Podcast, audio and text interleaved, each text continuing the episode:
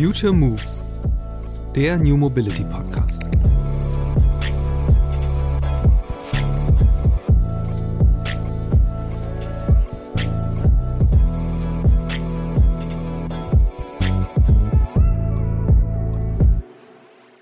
Ich, ich habe natürlich auch nicht alles in meinem Zauberhut, sage ich mal, drin, aber natürlich gucke ich, was ist das Passende für das Unternehmen und wie kann man das dann auch wirklich auf die Bahn bringen. Also ich, ich bin dann auch so, ich werde dann so richtig äh, so wie, wie so eine kleine Wühlmaus, die dann sucht und sagt, ich will die passende Lösung finden, weil der ist bereit, was zu ändern und dann will ich das auch mitmachen. Also ich, ich, ich kriege dann so einen, so einen Energieschub und denke so, boah, ich, ich habe da Bock auf was mitzubewegen.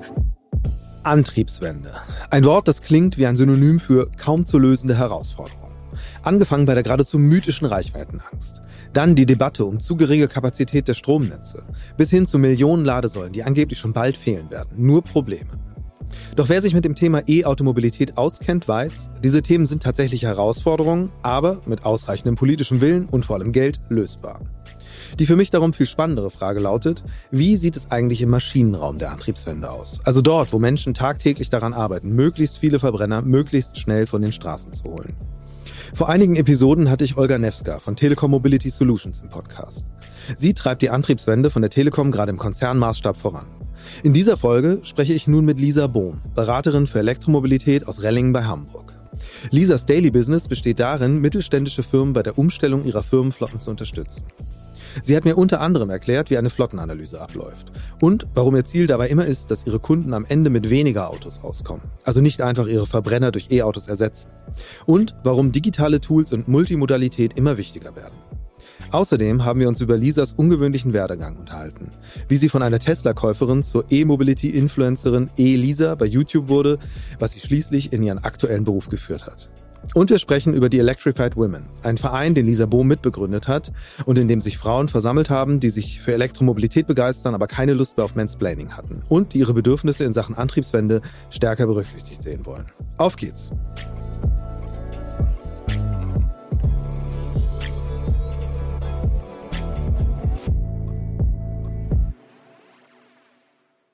Hallo Lisa, ich freue mich sehr, dass du im Podcast bist. Ja, hallo Christian, vielen Dank für die Einladung. Ich möchte mit dir darüber sprechen, dass du äh, einen total interessanten Job hast. Und zwar bist du, ähm, wenn ich es richtig erinnere, Elektromobilitätsberaterin. Also ähm, sprich, dein Job besteht darin, Unternehmen zu helfen, die Antriebswende hinzukriegen. Und äh, dass das ein relativ komplexes Unterfangen ist, darüber werden wir noch ausführlich sprechen. Einsteigen möchte ich aber so ein bisschen mit deiner eigenen Geschichte. Und zwar äh, bist du selbst äh, überzeugte Elektroautofahrerin und tatsächlich darüber ja auch zu diesem Job überhaupt erst gekommen. Ähm, ja, wie ging das los mit dir und Elektroautos? Also los ging es tatsächlich so vor knapp fünf Jahren.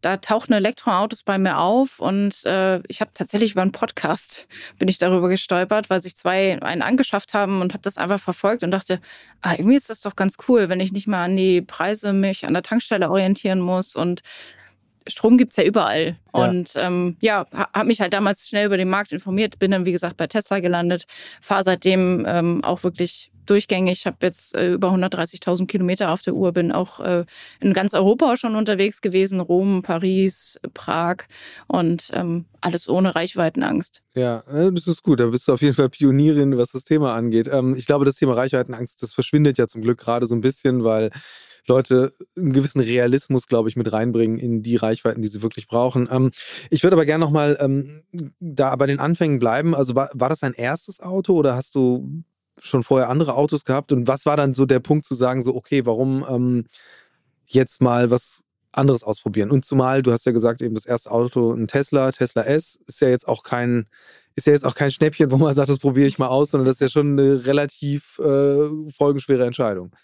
Genau, also ich bin vorher ganz normal Verbrenner gefahren. Ich habe mit 18 angefangen, Motorrad, Autoführerschein, alles gleich da gehabt und habe mir irgendwann aber Gedanken gemacht, so also es kam damals schon so Fridays for Future auf und man hat sich Gedanken gemacht, hey, will ich überhaupt noch so viel äh, CO2 in die Luft blasen oder nicht? Und irgendwie fand ich das einfach total charmant, weil ich dachte, ey, ein E-Auto kann ich dann ja auch zu Hause laden. Also da, da war das Thema Warbox ja. bei mir noch gar nicht auf dem Schirm, aber ich dachte, Strom habe ich zu Hause, eine Tankstelle nicht. So, und habe gedacht, ist ja total simpel. Und äh, wie gesagt, habe mich da über den Markt informiert, bin dann letztendlich bei Tesla gelandet, aber auch muss man sagen, ja, das Model S ist natürlich äh, finanziell einfach eine Wucht, sage ich mal. Ja. Aber es war gut zu finanzieren und es gab damals noch Supercharging Free. Also das heißt, ja. ich lade auch heute an den Schnellladestationen von Tesla immer noch kostenfrei, solange ich dieses Auto fahre. Und deswegen okay. werde ich da wahrscheinlich auch dran festhalten äh, und mich vielleicht auch dran kleben. Ich weiß es noch das nicht. Das macht natürlich schon relativ werthaltig. Jetzt bist du aber ja nicht nur äh, zur Elektroautofahrerin geworden, sondern hast selbst eben auch angefangen, anderen Leuten darüber zu berichten. Ähm, beziehungsweise bist eben unter dem Namen Elisa äh, bei YouTube aktiv geworden. Was war der Anstoß zu sagen, so, okay, ich will mit der Welt teilen, wie irgendwie für mich diese Elektromobilitätsreise beginnt? Genau, also als ich dann den Tesla zu Hause hatte oder auch schon davor, habe ich so ein bisschen angefangen, mir YouTube-Videos reinzuziehen von morgens bis abends, habe mir die bekannten Kanäle reingezogen und dachte, das sind ja alles Männer und die erklären das alle sehr technisch und Ladekurven und ich dachte so, das ist mir doch egal, ob das irgendwie hoch anfängt und dann gleich wieder abfällt oder konstant bleibt. War mir alles zu technisch und ich dachte, das muss doch einfacher gehen und auch so ein bisschen aus der Sicht der Frau weil wir doch manchmal andere Bedürfnisse an die Mobilität haben. Also ja. es fängt teilweise schon damit an, dass uns der Gurt einfach extrem stört, weil wir haben da nun mal zwei äh, ne, Brüste ja. vor, der, vor der Brust und äh, das ist da manchmal schon schwierig und habe gedacht, okay, ich bringe das einfach mal aus einer anderen Perspektive und habe dann mit dem YouTube-Kanal angefangen. Lief auch sehr gut, also klar, jeder hat so seine Anfangsschwierigkeiten, aber es war total äh, schön, auch viele Feedback aus der Community zu bekommen und gesagt, oh, mal ein ganz anderer Ansatz und so, war super cool. Und dann habe ich gemerkt, oh, irgendwie machen wir die zwei Tage, die ich am Wochenende dafür immer investiert habe, mit ja. äh, Drehen, Schneiden, alles selber mir beigebracht hat, mir viel mehr Spaß gemacht als die restlichen fünf Tage der Woche. Ich komme aus dem Marketing und dachte so, boah, will ich jetzt noch Nahrungsergänzungsmittel verkaufen, bis ich 60 bin? Ich glaube nicht. Ja. Und äh, damals war es ja auch noch so, du wurdest an jeder Ladesäule angesprochen und hey, wie lange brauchst du denn jetzt und äh, wie ist das und äh, brennen die Dinger ständig und so. Und ja. ich habe halt immer wieder aufgeklärt und habe gedacht, ach, irgendwie macht mir das auch ganz viel Spaß und habe mich dann informiert, was es auf dem Markt so gibt an Fortbildungen, weil es gibt ja nicht einen Ausbildungsberuf, so Berater für Elektro Elektromobilität oder Klar, so. Ja. Und äh, habe dann geguckt, dann gab es was an der IHK, an der HWK, also Handwerkskammer, Innungskammer und ähm, bin dann aber am Ende bei der E-Mobile Academy hängen geblieben was eine siebentägige Fortbildung quasi ist, also in sieben Modulen und du lernst wirklich von A bis Z alles. Also wie ist ein wie Elektromotor. Wie lange geht das insgesamt? Also wie, was für ein Zeitinvestment war das dann? Also es geht über mehrere Wochen, weil du mhm. hast nicht sieben Tage am Stück, sondern das halt aufgeteilt so auf drei, vier Wochen. Ja. So und ähm, das ist dann trotzdem relativ tief, weil das von morgens bis abends immer die Tage sind und ähm, also du gehst wirklich von Elektromotor, wie ist der aufgebaut, wie, wie schwebt die Anode zur Kathode und wieder zurück und wie funktioniert dieses ganze B- und Entladen. Also es ist sehr viel Technik drin, aber auch sehr viel wie baut man überhaupt die Projekte auf? Weil ein E-Mobilitätsprojekt, das merke ich auch heute noch, ist einfach ein ganz anderes Projekt als jetzt zum Beispiel Marketing. Und ähm, dementsprechend ist es total spannend gewesen, diese Fortbildung zu machen. Ja. Und äh, auch da bin Aber ich heute noch aktiv. War das schon, war das schon tatsächlich damit dir, mit der Idee zu sagen, so, nee, das soll mein Job werden? Also äh, ich will jetzt irgendwie diese Transformation als Beraterin voranbringen? Ja, das war mir dann direkt klar. Also als ich wusste, ich mache diese Fortbildung, war mir klar, okay, ich mache mich damit selbstständig. Und war dir auch klar, dass es irgendwie genug Nachfrage geben würde? Weil ich meine, das ist ja nicht so wahnsinnig lange her, aber schon auch noch mhm. in der Zeit, als irgendwie diese, das ganze Thema Antriebswende noch sehr viel mehr mit Fragezeichen versehen war. Genau, also ich habe die Fortbildung Ende 2020 gemacht und da fing es meiner Meinung nach erst so richtig an. Ja. Also klar, die ersten Autos waren alle schon auf der Straße und es fuhren welche rum, aber so richtig angekommen war das, glaube ich, noch nicht. Und es gab ja noch nicht so viele Vorgaben für Unternehmen, so hey, elektrifiziert bitte eure Fuhrparks. Und für mich war aber klar, es wird immer genug zu tun geben, weil ich habe schon am Anfang gemerkt, dass viele sagen, boah, mit diesen ganzen Förderungen ist ja alles ganz schön, dass es das gibt, aber ja. wie beantrage ich die denn? Wer, wer, wer hilft mir da? Ich habe nicht die Kapazität, nicht die Zeit, nicht das Personal. Und da habe ich mir dann auch direkt eine Nische gesucht, mit der ich im Prinzip durchgestartet bin. Weil da niemand Bock drauf hat. Genau. Und, und du das kannst. Warum? Ja. Also was reizt dich daran? Also äh, liegt vielleicht ein bisschen in meiner Vergangenheit. Als erste Ausbildung habe ich in der Krankenkasse gelernt und da kriegst du gleich zu Ausbildungsbeginn so zwei dicke Schinken mit mhm. Äh, Gesetzen und Verordnungen. Und also Beamtendeutsch oder, oder Gesetzesdeutsch ist mir quasi ähm, liegt mir im Blut mittlerweile ja. und äh, dementsprechend kann ich mich mit Förderkriterien und den ganzen Bedingungen dann auch ganz schnell und gut auseinandersetzen und kann das für die Kunden dann auch gut übersetzen. Ja, dann lass uns mal so ein bisschen über diesen Job sprechen, also was du da genau machst. Also fangen wir mal ganz einfach an, wer, wer sind denn da so die Kunden, die du bedienst? Also es ist tatsächlich sehr unterschiedlich. Es fing teilweise auch mit Privatkunden an, die dann auch gesagt haben, hey, ich weiß gar nicht, welches Modell passt denn zu mir, welche Wallbox brauche ich denn, brauche ich überhaupt eine zu Hause? Die dich dann über YouTube kannten oder? Genau, hm, okay. tatsächlich. Also über YouTube kam dann, äh, also da habe ich auch so ein bisschen über meinen Weg, über meinen Werdegang berichtet und dadurch kamen dann tatsächlich die Anfragen, weil mhm. einfach über die Homepage, über das Kontaktformular und haben gesagt, hey, ich kenne dich von YouTube und ich brauche mal deine Hilfe. Ja. Und ähm, dann hat sich das auch relativ schnell entwickelt ähm, durch meine Heimatgemeinde, die mich auch sehr unterstützt bis heute. Die Wirtschaftsförderung hat mich da reingebracht und wir haben in der Gemeinde, also ich wohne in Relling. Wie, wie funktioniert, also ein, ich sag mal, Vorort von Hamburg. Ähm, genau. Wie funktioniert das dann? Also, wie sind die auf dich aufmerksam geworden? Also ich, ich bin in Relling eigentlich sehr gut vernetzt. Wir sind halt auch eine relativ kleine Gemeinde und war irgendwie schon immer so am Bürgermeister relativ nah dran und äh, habe den auch direkt angesprochen, als ich fertig war mit der Ausbildung, ja. habe gesagt, hey, ich bin jetzt hier Beraterin und ich merke, wir haben hier zu wenig Ladeinfrastruktur, ich kann Ihnen da helfen. Und äh, der hat dann im Prinzip gleich den Bogen zum Wirtschaftsförderer gespannt und hat gesagt, hey, ähm, gibt es da nicht eine Möglichkeit, sie auch zu unterstützen? Also meine Heimatgemeinde ist da, wie gesagt, sehr, sehr äh, offen und unterstützt auch die Leute aus der Gemeinde, weil das ja. natürlich auch immer ein Aushängeschild ist. Und dann habe ich mit dem Wirtschaftsförderer gesprochen und der hat mich gleich mit Yamaha Music verknüpft, mhm. weil die bei uns in der Gemeinde sitzen und ähm, ja, da ging es dann auch direkt los mit Fördermittelberatung und Beantragung und ähm, ja, hat dann im Prinzip sich auch fortgesetzt mit einzelnen Fahrzeugen umstellen, so ein bisschen einfach den ganzen Prozess mit zu begleiten, neue Wallboxen zu installieren, da so ein bisschen mit äh, das Ganze zu betreuen und zu, zu begleiten und auch äh, zum Beispiel Solarprojekte mit ähm, zu starten. Ja. Also ich mache das nicht selber, das kann ich, ich nicht. Ich würde sagen, die Komplexität steigert sich schon sehr schnell jetzt. Genau, genau. Aber ich habe dann halt meine Partnerunternehmen, die ich dann äh, vermittel und sage, hey, also für mich gehört das auch tatsächlich immer zusammen. Wenn jemand, wenn ein Kunde auf mich zukommt und sagt, hey, ich möchte meinen Fuhrpark umstellen oder wir haben Vorgaben bekommen, dann sage ich immer, ja, und wie sieht's aus mit Solar? Sie haben große Dachflächen, ne, gerade in, in der Industrie denke ich immer so, hey, warum sind diese ganzen Dachflächen immer, immer noch frei? Ja. Und äh, deswegen nehme ich das immer mit. Und wenn du jetzt, also eben lass uns mal bei diesen, bei diesen Projekten bleiben. Also, weil ich würde es gerne einmal tatsächlich verstehen, also genau, was da alles drinsteckt, weil eben ich beschäftige mich jetzt auch schon eine Zeit lang natürlich mit dem mhm. ganzen Thema Antriebswende, aber offen gestanden, ich bin da relativ blauäugig und würde eben auch denken, so ja, okay, dann bestellt man halt ein paar Sachen so und dann funktioniert das. Aber wo, wo sind da so die Finessen und vor allen Dingen vielleicht noch einen Schritt vorher, wie funktioniert das überhaupt? Also du hast jetzt einen Kontakt zu einem Unternehmen ähm, und wie groß ist also wollen die das eigentlich oder machen die das, weil sie wissen, sie müssen? Also was ist denn da gerade so das, wie ist denn das Klima eigentlich, was das ganze Thema Umstellung von Flotten angeht? Weil man muss ja auch sagen, also bislang äh, Autos mit Verbrenner fahren ja wunderbar durch die Gegend und äh, Tankstellen werden ja jetzt auch nicht so rar auf einmal, dass es das ein Problem ist. Also eigentlich der Drang wirklich zur Umstellung ist ja erstmal in Anführungsstrichen nicht da. Mhm. Also es ist tatsächlich sehr, sehr unterschiedlich. Es kommt immer auf die Unternehmen drauf an, wo, wo kommt dieser Stein des Anstoßes her? Ist es eine Vorgabe von oben, vom Mutterkonzern, der sagt, ja, more green oder hm. was weiß ich, wir wollen CO2-Emissionen reduzieren oder wir sind auf dem Weg, CO2-neutrales Unternehmen zu werden. Und dann kommt es immer darauf an, wer auch dafür zuständig ist. Also ich kann dir auch nicht sagen, es ist immer äh, ein Fuhrparkmanager, weil gibt es auch nicht in jedem Unternehmen. Mhm.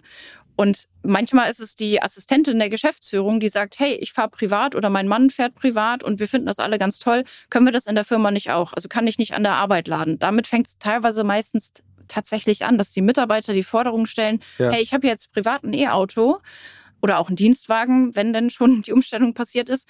Ich möchte aber auch in der Firma laden. Und ich gehe dann meistens immer mit dem Step rein, dass ich sage, hey, lass uns mal so, so eine Art Starter-Workshop machen. Ich komme mal zu euch ins Unternehmen, ich gucke mir das mal an, wo seid ihr gerade, wo steht ihr, wo wollt ihr hin, welches Budget habt ihr und welchen Zeitrahmen habt ihr? Weil der Zeitrahmen und das Budget spielen am Ende natürlich die, ja. eigentlich die größten Rollen, weil du weißt selber, der Automarkt ist im Moment zwar relativ groß aufgestellt, aber die Lieferzeiten sind ja. halt die Problematik. Wie viele wie viel Antworten haben die denn eigentlich schon dann da, die Unternehmen? Auch das ist super unterschiedlich. Also mal kommt so, ja, also ähm, ja, wir wissen noch nicht so genau. Also wir wollen jetzt auf E-Autos umstellen, aber einige wollen auch noch Hybride, wo ich dann natürlich immer so ein bisschen leicht zusammenzucke und sage, haben sie sich das gut überlegt? Also ich versuche dann auch mit Argumenten ja. nochmal dazu zu kommen und zu sagen, so hey, ähm, ist natürlich nicht so das Nonplusultra. Letztendlich haben sie auch am Ende mehr Kosten, als sie sogar mit dem Verbrenner noch haben. Und damit ist das Argument dann meistens auch vom Tisch. So, aber natürlich gibt es immer noch Mitarbeiter, die einfach auch Ängste und Hemmnisse haben. Und da steige ich dann aber auch wieder ein und sage, ähm, es ist alles schön, wenn die, wenn die Führungsebene sagt, ja, machen wir jetzt einfach, aber es bringt nichts, wenn wir die Mitarbeiter nicht mitnehmen. Deswegen biete ich dann auch immer Art Schulung oder auch so Frage-Antwort-Stunden an, dass ich einfach in die Unternehmen komme und die einfach mal wirklich alle Fragen loswerden können von ja. äh, brennen die Dinger was, und wie mache ich, das? Was sind die Top 3 Fragen? Kannst ähm, du die hier einmal beantworten? Ja, die Top 3 Fragen ist immer so, brauche ich zu Hause eine Wallbox? Da komme ich immer privat als Antwort, nee, eigentlich nicht. Ich fahre seit fünf Jahren und ich habe immer noch keine Wallbox zu Hause. Es geht mittlerweile. Ja. Ähm, dann ist tatsächlich oft noch die Frage, ja, was ist, wenn das Ding brennt? Ich weiß gar nicht, warum sich diese Frage so hartnäckig hält, aber ich sage dann, ja, wahrscheinlich. Äh, oder ne, die, die Medien, die dann irgendwie wieder sagen, ja, hier hat ein E-Auto gebrannt und dann guckst du genau aufs Bild und denkst, das ist ein Polo, den gibt es gar nicht elektrisch, noch nicht mal ein Hybrid, aber okay. Ähm, ja, und da komme ich dann halt auch immer und sage, naja, im Wort Verbrenner steckt ja das Wort Brennen auch schon drin. Ne? Also ich meine, brennen kann irgendwie alles. Also natürlich ist es immer ein bisschen schwieriger, ein E-Auto zu löschen, aber auch da gibt es mittlerweile Möglichkeiten. Und ansonsten ist es tatsächlich auch oft die Frage, äh, wie viele Ladekarten brauche ich dann? Ja. Und da sage ich auch immer, also ich persönlich fahre eigentlich mit einer durch die Gegend und komme damit bestens zurecht. Und wenn wir jetzt, wenn wir uns jetzt mal so ein Projekt angucken, also ein ganz wichtiger Faktor ist ja, ähm, hat es im Vorgespräch mir auch erklärt, so diese Fuhrparkanalyse erstmal. Also wie unterscheidet sich das denn eigentlich von, von dem Status quo? Weil, also das ist, glaube ich, ja der, der springende Punkt ist, äh, man muss ja dieser ganzen Antriebswende oder Elektromobilität irgendwann mal diese Aura auch nehmen, dass es jetzt sowas besonders anderes ist. Weil am Ende, ich meine, man hat ein Auto, das muss halt am Tag eine bestimmte Strecke fahren und, und gut ist und muss wieder aufgeladen werden. Ähm, aber wie sieht es aus, wenn du dir das dann anguckst? Also was begegnen dir da für Szenarien und möglicherweise auch für, für Mythen oder Vorbehalte? Also es ist so, dass, dass ich meistens halt ähm, dann in das Unternehmen reingehe und sage, hey, ich brauche erstmal ganz eine ganze Menge Daten, damit ich überhaupt in die Analyse starten kann und äh, gucke auch erstmal, ähm, soll der Fuhrpark dann auch wirklich eins zu eins so umgestellt werden oder gebe zumindest auch den Impuls und zu sagen, muss es denn wirklich so sein, wenn wir jetzt 70 Fahrzeuge haben, brauchen wir denn 70 neue E-Autos oder kann das vielleicht auch mit einem Art Mobilitätsbudget gelöst werden mhm. oder mit anderen Fahrzeugen. Also auch einfach da mal reinzugehen und nicht nur wirklich den Fuhrpark zu betrachten, sondern auch die Mitarbeitermobilität beziehungsweise die, die, die Strecken, die die Mitarbeiter zurücklegen. Ja. Weil es kann ja auch gut sein, dass viele Mitarbeiter irgendwie nur ich sag mal, fünf bis zehn Kilometer zur Arbeit haben, das aber jetzt halt mit dem Auto überbrücken, weil ÖPNV nicht richtig angebunden ist oder, oder es irgendwie einfach, was weiß ich, im Industriegebiet gelegen ist. Und da gehe ich dann halt immer hin und sage, okay, dann lassen Sie uns das aber bitte ganzheitlich betrachten, einfach um mal zu sagen, hey, der könnte das auch mit einem E-Bike machen, weil die meisten Mitarbeiter freuen sich auch, wenn sie das Angebot bekommen über ein Bike-Leasing und zu sagen, hey cool, jetzt kann ich mir ein E-Bike über die Firma äh, leasen oder, oder finanzieren ja. und äh, habe dann sogar eins zu Hause. Wie groß ist die Überraschung dann bei den, den Kunden, dass du eben nicht um die Ecke kommst und sagst einfach so, nee, ich will jetzt hier euch nur Autos anbieten, sondern kommst mit sowas, ja doch irgendwie vergleichsweise exotischem wie ein Mobilitätsbudget um die Ecke? Also es wird sehr gut angenommen. Ähm, es ist aber tatsächlich, wie du sagst, manchmal so ein bisschen diese ach so, ich dachte, Sie wollen jetzt eins zu eins umstellen. Ich so, nee, es geht ja für mich auch zum Teil Mobilitätsvermeiden, weil ich weiß auch, auch ein E-Auto bringt einen CO2-Rucksack mit. Der muss ja auch erstmal abgefahren werden. Natürlich imitieren wir lokal dann nichts mehr, aber trotz allem muss man ja einfach mal überlegen, brauchen wir überhaupt noch so viel Konsum? Brauchen wir so viele Autos auf der Straße? Und wir müssen uns ja auch mal von diesem Gedanken verabschieden, dass wir Fahrzeuge haben, sondern dass wir eher Stehzeuge haben. Also die stehen ja, ja eigentlich größtenteils acht, zwölf äh, Stunden am Tag einfach nur rum. Und selbst wenn man sagt, okay, ja, was weiß ich, da ist ein Vertriebler, also ist auch wieder so ein bisschen klischeehaft, aber ähm, da ist jemand, der sagt, nee, ich brauche aber ein Auto dann sage ich auch, okay, ist, ist auch völlig fein. Ich will dir das ja auch gar nicht absprechen. Aber dann lass uns doch einfach gucken. Es steht oft genug rum und in der Zeit lädst du es einfach. Dieser gängige Spruch, den man aus der Szene kennt, steht er, dann lädt er. Und ja. einfach die Zeiten nutzen. Und dieses Umdenken, sage ich immer, das muss im Kopf stattfinden. Wenn es da nicht Klick macht, dann bist du auch immer noch so ein bisschen dagegen und sagst, ah nee, aber ja, aber, aber wie, also ja, auf der Arbeit kann ich jetzt nicht laden, höre ich auch ganz oft so. Ja. Ne, und dann sage ich, ja, aber dann sprecht euch deinen Arbeitgeber einfach mal an. Also Fragen kostet ja nichts und äh, wenn, dann weißt du ja, an wen er sich wenden muss.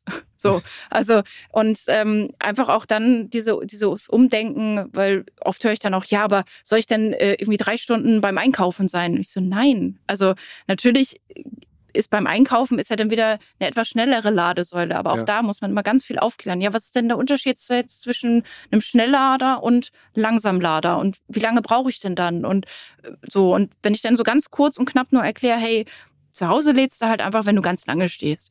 Aber einkaufen kannst du auch 20, 30 Minuten nutzen, dann hast du zumindest immer ein bisschen mehr Reichweite drin ja. als vorher.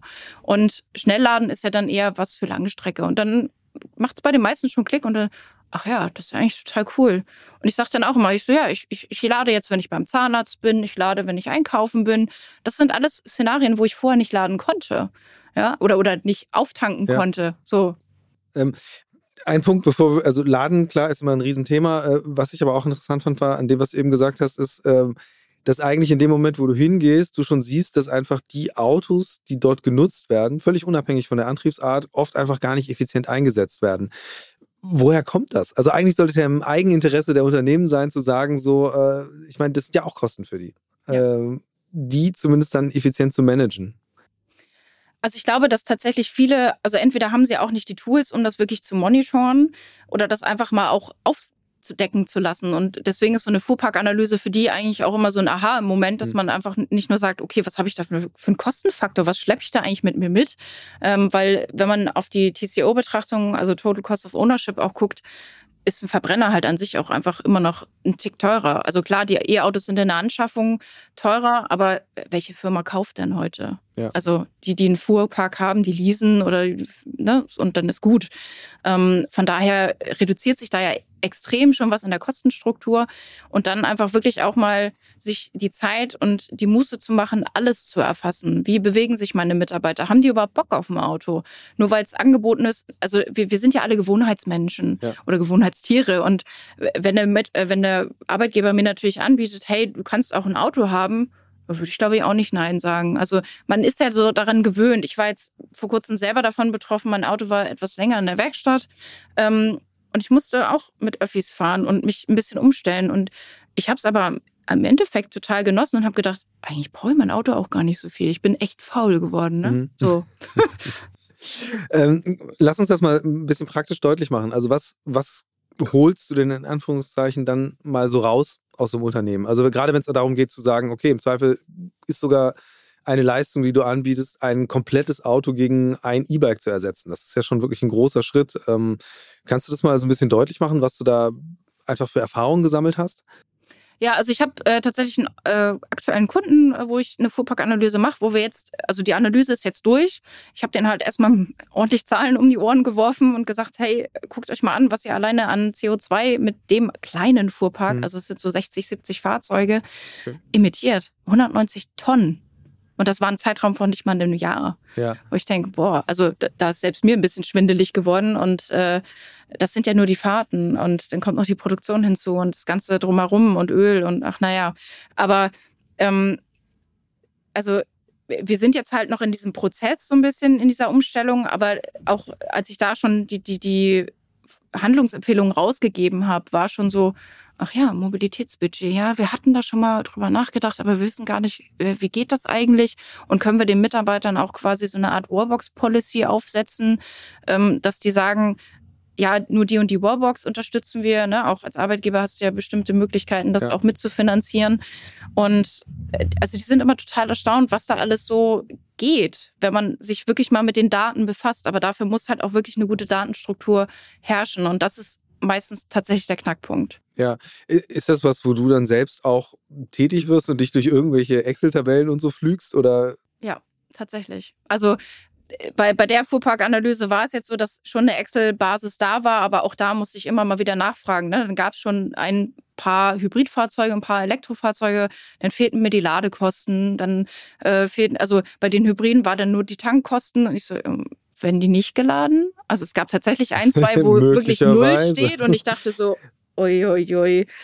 Ne, das sind dann die, die mit äh, äh, verpackten Ladekabel wieder zum ja. Leasinggeber zurückgehen. Ähm, und aber auch da wirklich also die, die haben schon gleich gesagt, Hybride waren Versuchsballon, wir wollen das auch wirklich gar nicht mehr, war einfach irgendwie hm, ne, eine Seifenblase zerplatzt ist sozusagen, ja. fand ich auch äh, eine schöne Sache. Also es war direkt vor der Fuhrparkanalyse schon klar, wir wollen keine Hybride mehr. Die mhm. wollen Wände nur rein elektrisch, also schon relativ aggressiv, sage ich mal. Und das fand ich auch ganz schön, aber das ist halt ja, das ist jedes Mal anders. Also es kommt ja. halt auch wirklich drauf an, ob das eine Vorgabe ist. Ne? Und auch der Fuhrparkmanager, wenn der grundsätzlich sagt, ja, ich finde E-Autos cool, dann hast du natürlich einfach eine bessere Chance, da auch wirklich was zu drehen und auch ein bisschen technologieoffener zu sein. Aber wenn du da einen hast, der sagt, ja, ich habe das jetzt vorgegeben bekommen und ich muss das jetzt machen, dann hast du es schon ein bisschen schwieriger. Ja, ja, kann ich mir vorstellen. Wie, wie ist das überhaupt, also in den Firmen selbst? Also gibt es da Unterschiede? Kannst du, gibt es da bestimmte, bestimmte Parameter, an denen du festmachen kannst, okay, da ist die Offenheit größer? Also sei es einfach, äh, wie viele Männer, wie viele Frauen arbeiten da, wie viel ähm, wie alt ist der Durchschnitt äh, in der Belegschaft? Sind das Faktoren, die aus denen sich was ableiten lässt, einfach für deine Arbeit, wie du die Sache rangehen äh, oder wie du rangehen musst an die Sachen? Also ich glaube, also, also bei meinen bisherigen Analysen war das bisher nie ein Punkt so wirklich, aber natürlich gucke ich immer so ein bisschen, wie ist die Struktur, weil wenn du jetzt, ich sage mal, grundsätzlich jüngere Mitarbeiter hast, die, weiß ich nicht, so Ende 20, Anfang 30, die, die sind ja meistens eh schon anders unterwegs und sagen, ja. ach, ich brauche gar kein Auto, ne? Und je nachdem, wo die Firma dann auch sitzt, ist es dann ja eh schwierig. Also wenn ich jetzt hier an das Studio denke, wo wir jetzt gerade sitzen, ist die Parkplatzsituation natürlich auch eine ganz andere, als wenn du jetzt irgendwo im ja. Industriegebiet sitzt und ja. einen eigenen Parkplatz hast. Und ich glaube, das macht schon einen großen Unterschied. Also einfach die Lage der Firma, die, die Struktur der Mitarbeiter und auch das Alter. Aber auch da ist es ja total unterschiedlich. Also ich merke das ja selber im Privatbereich. Ähm, es gibt welche, die sind, weiß ich nicht, Ü50, Ü60 und brennen total, also brennen in Anführungszeichen für die E-Mobilität. ähm, und dann gibt es wieder welche, die sagen, ne, ich fahre meinen Verbrenner jetzt so lange, bis der auseinanderfällt. Und dann sage ich auch, ist auch okay, darfst du ja auch. Ich, ich, ich bin ja nicht hier unterwegs, um zu missionieren, ja. sondern einfach nur mal das Bewusstsein zu schaffen und zu sagen, hey, geht es nicht vielleicht noch anders? Wie ist das jetzt also so mal allgemein, jetzt nur nicht bezogen auf deine eigenen Kunden und Kundinnen, ähm, sondern auf den ganzen Bereich der betrieblichen Mobilität? Ähm, ausgeweitet. Wie, wie nimmst du das gerade wahr? Also wie äh, entwickelt sich da die Bereitschaft tatsächlich umzustellen oder auch tatsächlich einfach äh, die Struktur von so einer Flotte in Frage zu stellen? Weil das stelle ich mir ja fast als größere Herausforderung inzwischen vor, dass äh, man einem Fuhrparkmanager erzählen muss, naja, aber überleg mal, eigentlich äh, ist ein Drittel von den Autos, die du hier verwaltest, total überflüssig, wenn du dir die Zahlen angucken würdest. Also was für Veränderungen finden da statt und was glaubst du, äh, wo, wo sind wir da so auf dem Weg, dass tatsächlich das überhaupt eine, also dass es eine Selbstverständlichkeit ist, dass jedes Unternehmen sagt, so, nee, ist uns egal, wir wollen halt einen optimalen Fuhrpark haben, der von mir aus sogar multimodal aufgestellt ist im Vergleich zu der alten Schule. Wir haben halt hier unsere Dienstwagen-Verbrennerflotte. Hm.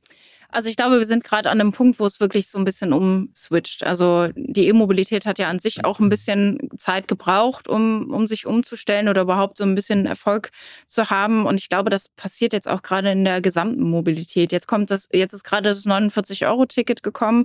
Das macht bei vielen auch schon mal was aus, weil man sagt, oh, ich kann das dann ja auch privat nutzen und ich kann hier und da durch die Gegend tingeln und so. Und ich glaube, das macht sehr viel. Und ähm, auch Corona hat, glaube ich, sehr viel bewirkt einfach, dass man, also klar, es hat sich auch einfach super viel in der Arbeitsstruktur verändert. Viele fahren ja, ja auch gar nicht mehr zur Arbeit, äh, sondern bleiben zu Hause und haben auch gar nicht mehr so einen Mobilitätsbedarf.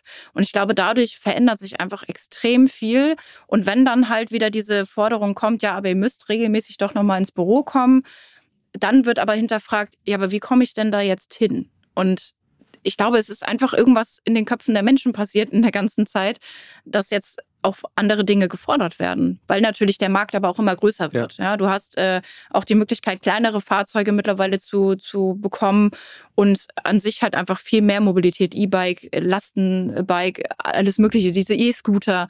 Also es ist ja so vielfältig geworden und auch die ganzen Sharing-Anbieter und so und auch da mal drüber nachzudenken, braucht jeder Mitarbeiter ein Fahrzeug oder kann man vielleicht auch ein paar Poolfahrzeuge anschaffen? Ne? Ja. So auch darüber mal nachzudenken. Und ich glaube schon, dass das auch bei einigen im Kopf auch wirklich Klick gemacht hat. Ja, wie, wie wichtig, also das würde mich auch mal interessieren, wie wichtig sind eigentlich genau solche Überlegungen tatsächlich zu sagen, ähm, wir müssen uns eben nicht nur angucken, was ihr an, an Fahrleistung sozusagen braucht, sondern vor allen Dingen auch, wie managt ihr das? Also implementierst du dann bei solchen Projekten auch tatsächlich irgendwelche äh, Tools oder Software, um äh, zu sagen, jetzt haben wir eine andere, digitalisiertere Basis, um überhaupt diese betriebliche Mobilität abzuwickeln? Hm.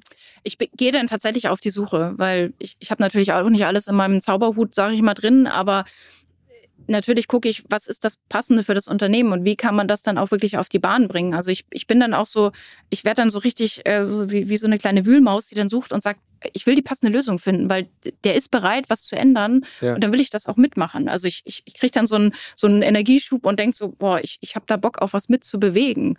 Und das ist dann natürlich dann auch immer ein, ein, schönes Beispiel, mit dem man vorangehen kann und sagen kann, hey, die haben ihren Fuhrpark von 60 äh, oder 70 Fahrzeugen auf die Hälfte, sage ich mal jetzt, also vielleicht ein bisschen utopisch, aber das so, wäre so mein Traum, um die Hälfte reduziert und haben einfach ganz andere Mobilitätsansätze eingesetzt und umgesetzt. Ja. Und auch, äh, also ich glaube, was man natürlich nie machen sollte, ist Verbote einführen.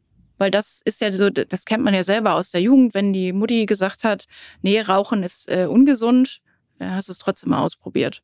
So, und also ich glaube, Verbote führen eher dazu, dass man es trotzdem mal ausprobiert. Und ähm, dementsprechend würde ich sagen, Angebote schaffen, einfach den Mitarbeitern aufzeigen, hey, du kannst alles Mögliche machen. Du kannst das 49-Euro-Ticket nutzen, du kannst ein E-Bike haben, du kannst auch ein Auto haben ähm, oder es gibt immer ein Poolfahrzeug, was ihr euch mieten könnt. Und wenn da natürlich eine, eine digitale Lösung da ist, die es so einfach wie möglich macht, dass du einfach aufs Handy guckst und sagst, ah, Poolfahrzeug 5 ist heute da, kann ich bis morgen oder übermorgen haben, buche ich einfach über die App, ist eingetragen und ich brauche mir gar keine Sorgen machen. Und Vielleicht wird das Fahrzeug, wenn es ein E-Fahrzeug ja. ist, dann auch noch direkt so gut geladen, dass ich dann über die nächsten zwei, drei Tage auch komme und muss mir darüber überhaupt keine Gedanken machen. Also ich glaube, umso einfacher ist, du den Mitarbeitern machst, diese Mobilität, Mobilitätsvielfalt eigentlich zu nutzen, desto einfacher wird es auch, das umzusetzen und nicht dieses so, ja, dein Verbrenner wird jetzt ersetzt durch ein E-Auto, ob du das willst oder nicht. Ja, glaube ich auf jeden Fall auch. Also, dass äh, jetzt Freiwilligkeit natürlich das eine ist. Auf der anderen Seite, ähm, man, glaube ich, irgendwann umswitchen muss zu einem gewissen Zwang, in Anführungsstrichen. Also, ich hatte äh, Olga Nevska von Telemob äh, Telekom Mobility Solutions im mhm. Podcast. Mhm. Die haben das ja gemacht im wirklich sehr großen Stil und natürlich auch mit ganz anderen Ressourcen, als jetzt so ein Mittelständler die hat. Ähm, aber am Ende, glaube ich, ist es das, also es muss halt die Entscheidung kommen zu sagen, so, nee, wir machen das jetzt anders. Ähm, äh, wie ist denn das, wie, wie, aber wie gut kann man das denn machen? Also, weil eben tatsächlich der große Konzern, der kann sich natürlich im Zweifel, baut er sich seine eigene Plattform, über die dann halt Poolfahrzeuge gemanagt werden und verknüpft werden mit, was weiß ich, äh, E-Bikes als Alternativen, die da noch in der Flotte rumstehen. Wie gut sind denn die Produkte eigentlich, die es gibt auf dem Markt? Ähm, weil du wirst dir ja viel angucken und mich würde mal interessieren, also was, was sind denn so Lösungen, wo du sagen würdest, das müsste es eigentlich geben? Also da ist wirklich ein Need, der nicht bislang nicht abgedeckt wird, weil einfach die Anbieter sich auf große Unternehmen meinethalben fokussieren oder auch ihre blinden, äh, blinden Flecken haben. Ja. Also ich glaube, der Markt ist auch da sich noch äh, am entwickeln. Es gibt hier und da schon einzelne Lösungsanbieter und gerade wenn man jetzt sagt, man hat einen Fuhrpark und möchte den halt auch effizient laden, ne? also dass man auch sagt, hey, ihr braucht jetzt nicht, weil ihr äh, 20 Fahrzeuge habt, irgendwie noch eine neue Trafostation, weil da schreckt jedes Unternehmen vor zurück und sagt, boah, nochmal Investitionskosten, nur weil wir da neue E-Fahrzeuge hinstellen. Ähm, also es gibt Lösungsanbieter, also ich glaube, ich weiß halt nicht, ob es Sinn macht, alles miteinander zu verknüpfen. Ich glaube, es, es darf schon sein, dass man sagt, okay, man hat etwas für den Fuhrpark und für, für den Ladepark, sag ich mal, um das so ein bisschen zu managen. Und dann gibt es halt noch was fürs Mobilitätsbudget.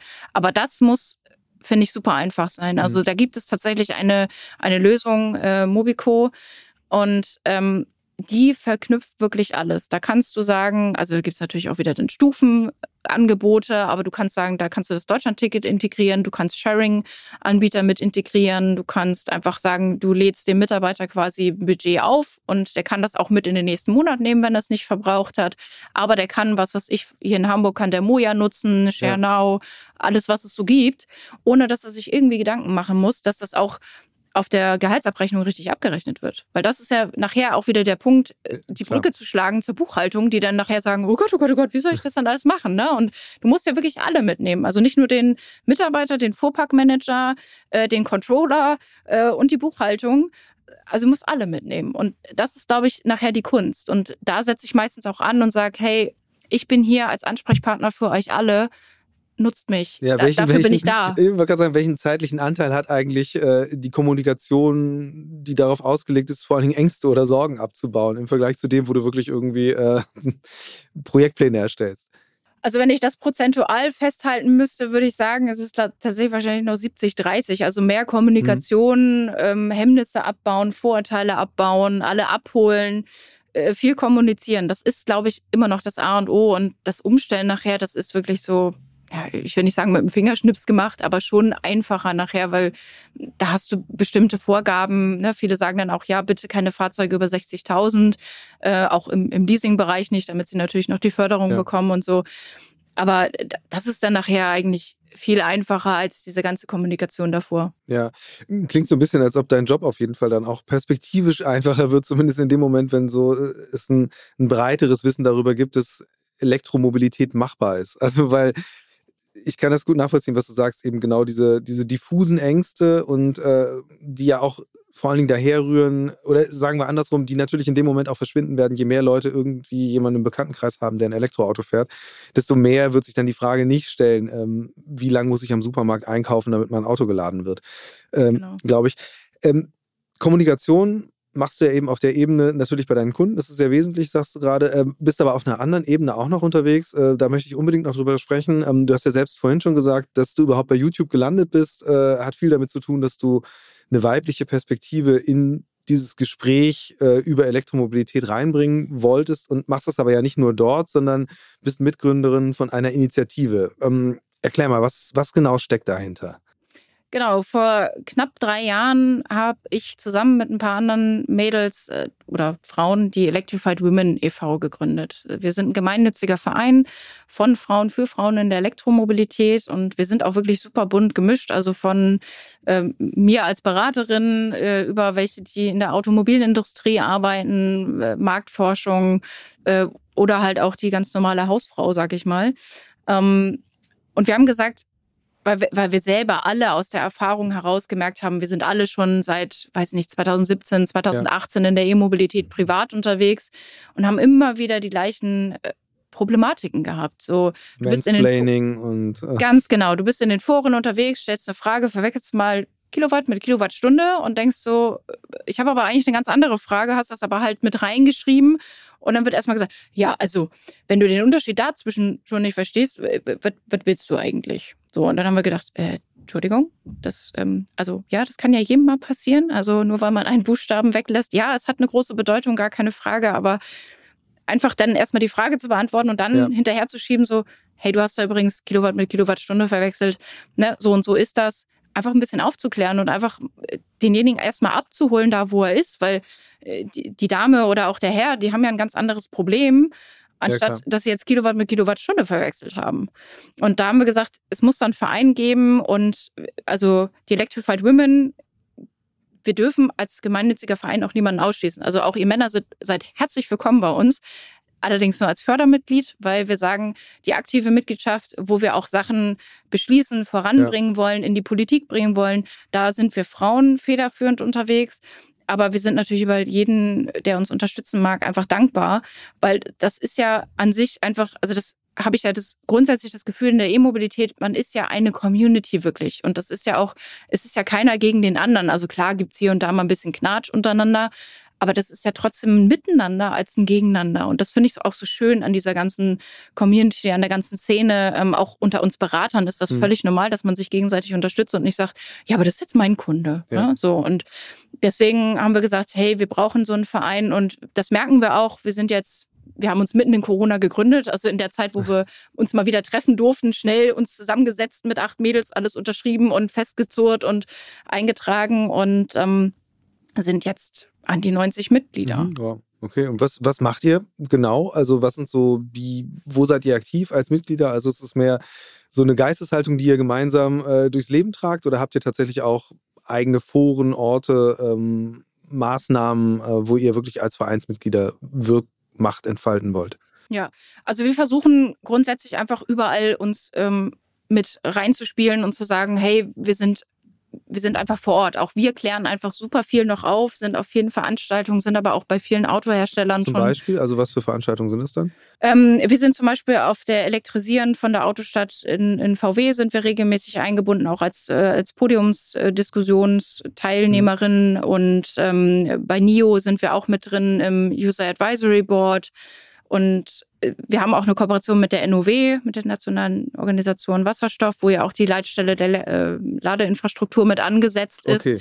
Und haben da tatsächlich auch beim Masterplan Ladeinfrastruktur 2 mitgewirkt, weil einfach auch die gesagt haben, hey, wir wollen mal eure Sicht hören. Wie ist denn das aus eurer Sicht? Was, was vermisst ihr? Ähm, was sollte vereinfacht werden? Äh, wie sollte so ein, so ein Ladeplatz der Zukunft ja. aussehen oder so ein Ladehub oder whatever? Ne? Mhm. Und das finde ich einfach Spannende total Frage. spannend. Spannende Frage, ja. Wie, äh, wie, wie sollte das aussehen? Also was sind, was sind dann so die Impulse, die ihr damit reingebt? Also wir gucken natürlich immer auf den Punkt Sicherheit. Also das ist, glaube ich, allerdings nicht nur ein Frauenthema, sondern das kriegen wir auch viel von unseren Männern wiedergespiegelt, dass ja. auch viele sagen, naja, wie oft kennt man das? Ne? Die, die Ladeinfrastruktur, die 2018 und früher noch aufgebaut wurde, die steht meistens in der hintersten Ecke auf dem Rastplatz. Ja, und wenn du ja. dann da abends ankommst und es ist dunkel, dann bist du froh, wenn da überhaupt eine Laterne ist. Geschweige denn, äh, ja, wenn du dann erstmal fünf Minuten zum Rastplatz rüberlaufen musst, da bleibt auch ein Mann mal im Auto sitzen. Und äh, das ist halt so eine Sache, wo wir sagen, ausreichend Beleuchtung, äh, vielleicht auch mal ein Mülleimer, ist ja auch manchmal mhm. oft so, dass was fehlt. Ähm, und vielleicht auch einfach, von mir ist auch ein Notknopf, einfach, dass man sich mal äh, ja einfach bemerkbar machen kann. Es geht ja nicht darum, dass man irgendwie bedroht wird oder so, aber wie oft kennt man das auch, dass eine Ladesäule nicht funktioniert und nicht ja. jeder äh, schnallt das gleich, dass es eine Hotline gibt, wo man anrufen kann und selbst wenn man die nicht erreicht, dann hat man ja aber zumindest jemanden, mit dem man mal vielleicht kurz kommunizieren kann und einfach auch diesen Aspekt der der Familie mit einzubinden. Wie oft ist man mittlerweile mit äh, Kind und Kegel unterwegs, ja. Und auch die wollen bespaßt werden, weil es gibt nichts Langweiligeres für Kinder, wenn sie dann irgendwie 20 Minuten da im Auto sitzen. Ich meine, klar, im Tesla haben sie äh, irgendwie Entertainment oder es wird in das iPad gezückt oder so. Aber wäre ja auch schön, wenn die Kinder sich in der Ladepause auch bewegen können und einfach ein bisschen spielen oder ja. Was, was lösen können irgendwie. Was ist, was ist dein Gefühl? Also, weil das ist ja ein spannender Punkt, was du sagst. Das war ja so, äh, die ersten Ladesäulen war ja so ein, ja, wir bauen die halt mal irgendwo hin, ähm, damit wir die auch haben und ist ja alles schön gefördert, aber komplett ohne Kontext ja eigentlich noch. Mhm. Ähm, glaubst du, glaubst du, dass da Verschiebungen stattfinden werden? Also ich nehme das schon wahr. Ich komme ja auch viel durch die. Also ja, oder was beobachtest du eben? Du fährst ja viel durch die genau, Gegend. Ich auch in anderen Ländern. Also keine Ahnung, wie ist das in Italien meinethalben geregelt? Also da ist es ja tatsächlich häufig so, also als wir nach Italien gefahren sind, war es häufig so, dass es direkt an einem Hotel angeschlossen war. Hm.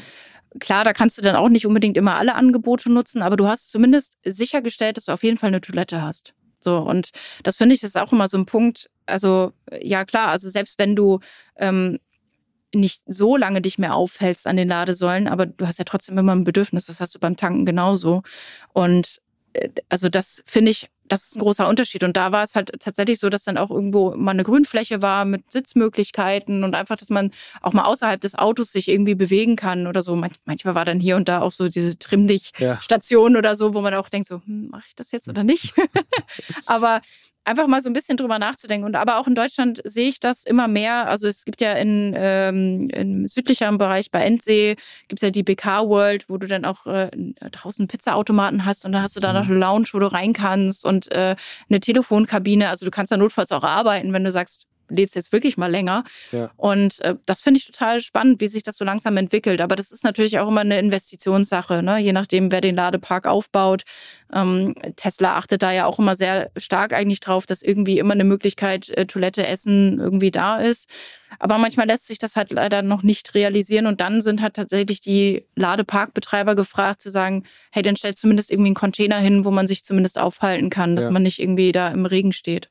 Und wenn ihr dann sozusagen auf, auf behördlicher oder ministerieller Ebene ähm, unterwegs seid, auch in beratender Funktion, also was, was, was ist so euer Ziel? Also geht es wirklich darum, Standards zu definieren oder ist eigentlich die Hauptherausforderung überhaupt das Bewusstsein erstmal zu äh, einzupflanzen, den Leuten einzupflanzen für solche Fragen?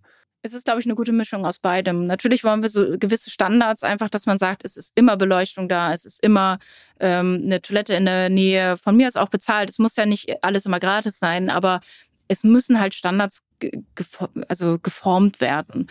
Und ja, dann einfach auch in die Kommunikation zu gehen. Wo, wo sind wir uns noch nicht so ganz einig? Ne? Also, weil viele sagen immer, ja, wieso, wir, wir haben doch alles an alles gedacht. Und dann denke ich mir so, nee, geht mal aus der, also nimmt mal eure Brille ab und setzt mal eine andere auf und bewegt euch mal äh, in dem Ladepark und denkt mal an die Frau mit Kind oder äh, auch den Papa mit Kind. Also es ist ja nicht immer nur die Frau, die mit den Kindern unterwegs ist und auch da einfach mal ein bisschen drüber nachzudenken. So, ja. wir haben so viele unterschiedliche Zielgruppen und auch Barrierefreiheit, ganz, ganz großes Thema. Wie oft sehe ich das, wenn jemand äh, eingeschränkt unterwegs ist und dann erstmal um Hilfe bitten muss, weil er äh, den Ladestecker nicht aus der Station bekommt bekommt, weil es zu hoch hängt oder das Display nicht lesen kann. Also da muss auch noch ganz viel passieren. Ja, also definitiv. Also man merkt ja auch, das ist tatsächlich, am Ende ist es ja eben doch noch alles eine ziemlich neue Geschichte. Also wenn man sich anschaut, also Tankstellen sind halt irgendwie weltweit im Grunde relativ gleich und da ist ja die Bandbreite von Lösungen, die es gibt und Herausforderungen bei der E-Mobilität noch deutlich größer. Ähm, ich würde gerne mal sprechen über deine Rolle als, ich sage jetzt mal, Influencerin der E-Mobilität. Wie sehr spielt das für dich jetzt noch eine Rolle? Also ist es im Grunde ein bisschen, also wir hatten im Vorgespräch darüber gesprochen, da hast du gesagt, es ist ein bisschen eingeschlafen, aber ich höre natürlich schon raus, also gerade was die Breitenwirkung angeht, ähm, E-Mobilität in die Gesellschaft zu tragen, ist ja die, der Bedarf eigentlich immens. Also diese Mythen abzubauen, eben nicht nur, aber insbesondere auch bei äh, potenziellen E-Auto-Fahrerinnen. Hm.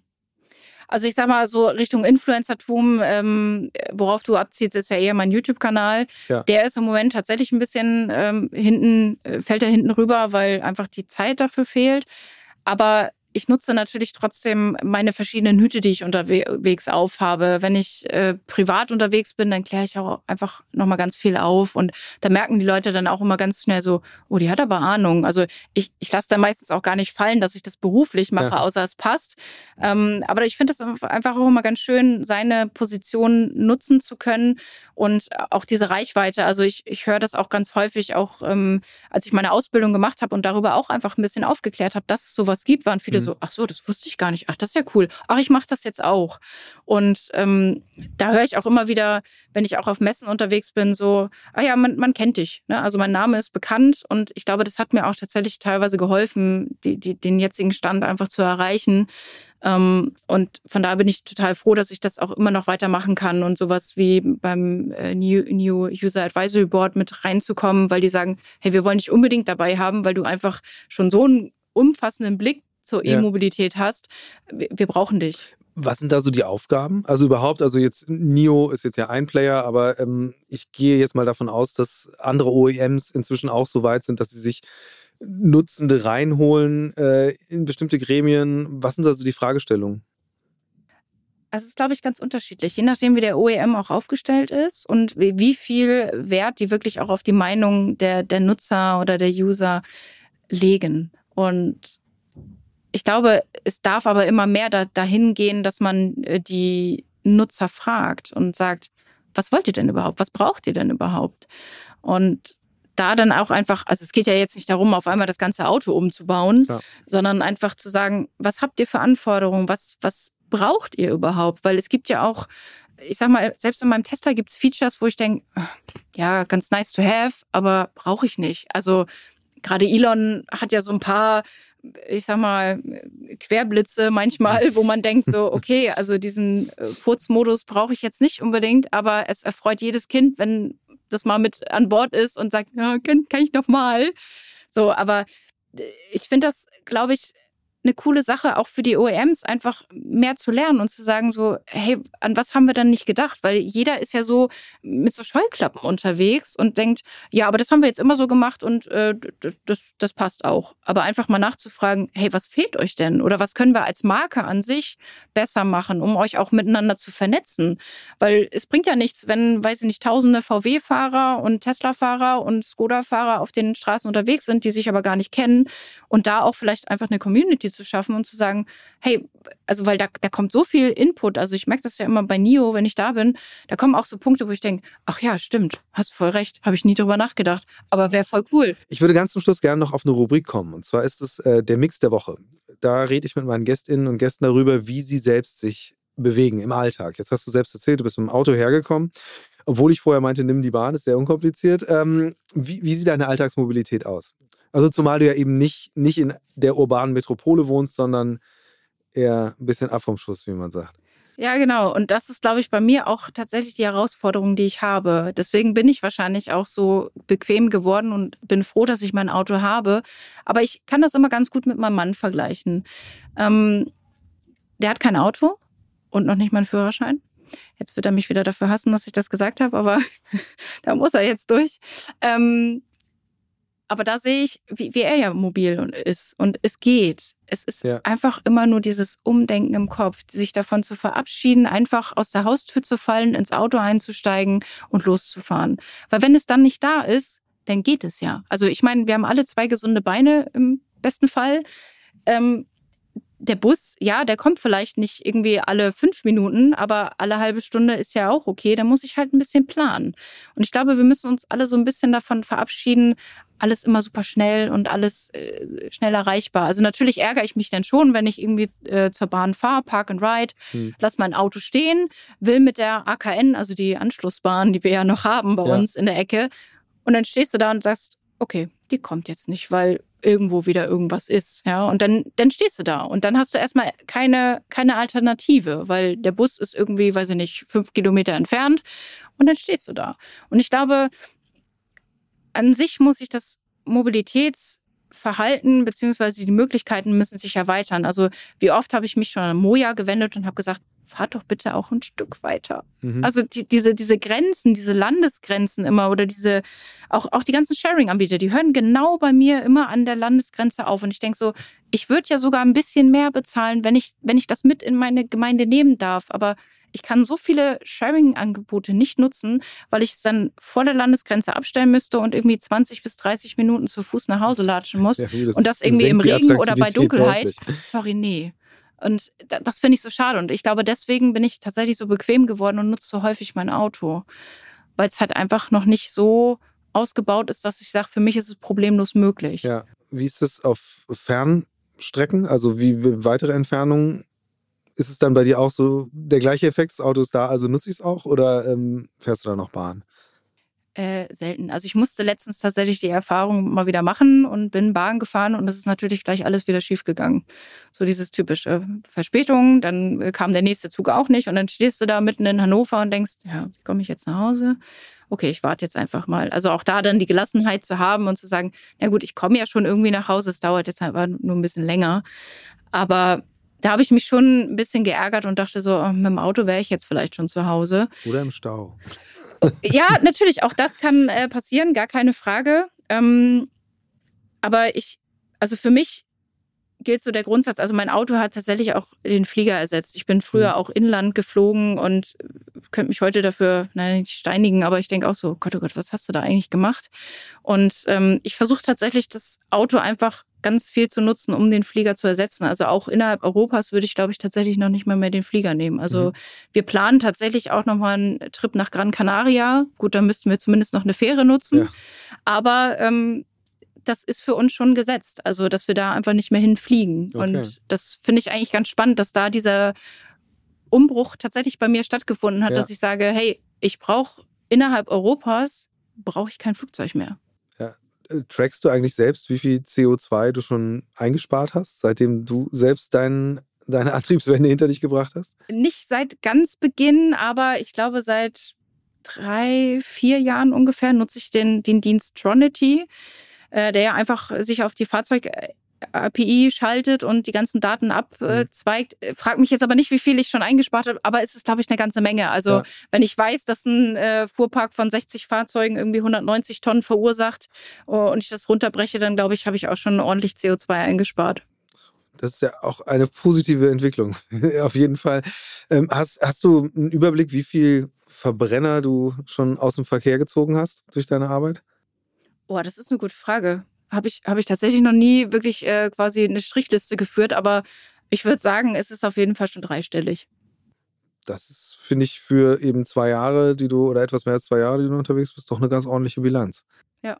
Also Wunderbar. es ist ja einfach dieses Umdenken, was stattfinden muss. Und ähm, ich sage ja auch immer, ich will nicht missionieren, ich will einfach dieses Umdenken im Kopf ansch anschieben und dann sollen die Unternehmen auch äh, frei fliegen können und sich überlegen, wie setze ich das denn um. Und bin dann natürlich immer gerne äh, helf, also behilflich dabei und freue mich dann aber auch, wenn, wenn ich das weiter verfolgen kann, auch wenn ich dann nicht mehr beratend dabei bin. Ja. Aber dann sehe ich ja, okay, meine Beratung hat so viel gebracht, dass sie es jetzt selber können. Und das freut mich dann fast äh, viel mehr, als da irgendwie äh, 10, 20 Jahre zu begleiten und man hat das Gefühl, man wird nicht fertig. So. Ja, das ist so ein bisschen äh, die, die Problemschüler sozusagen. genau. Nein. Äh, ja, ich danke dir ganz herzlich für die Einblicke in deine Arbeit und äh, ja, ich drücke die Daumen, dass die Zahl schnell vier- oder auch fünfstellig wird, äh, der Autos, die du da äh, gewendet hast, sozusagen, oder die Antriebe äh, unterm Blech. Ähm, ja, herzlichen Dank. Vielen Dank auch für die Einladung. Also ich werde jetzt auf jeden Fall Strichliste führen. Sehr gut. Future Moves, ein Podcast von OMR und Hamburg Messe und Kongress.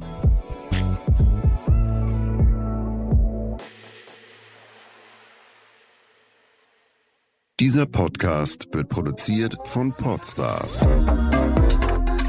bei OMR.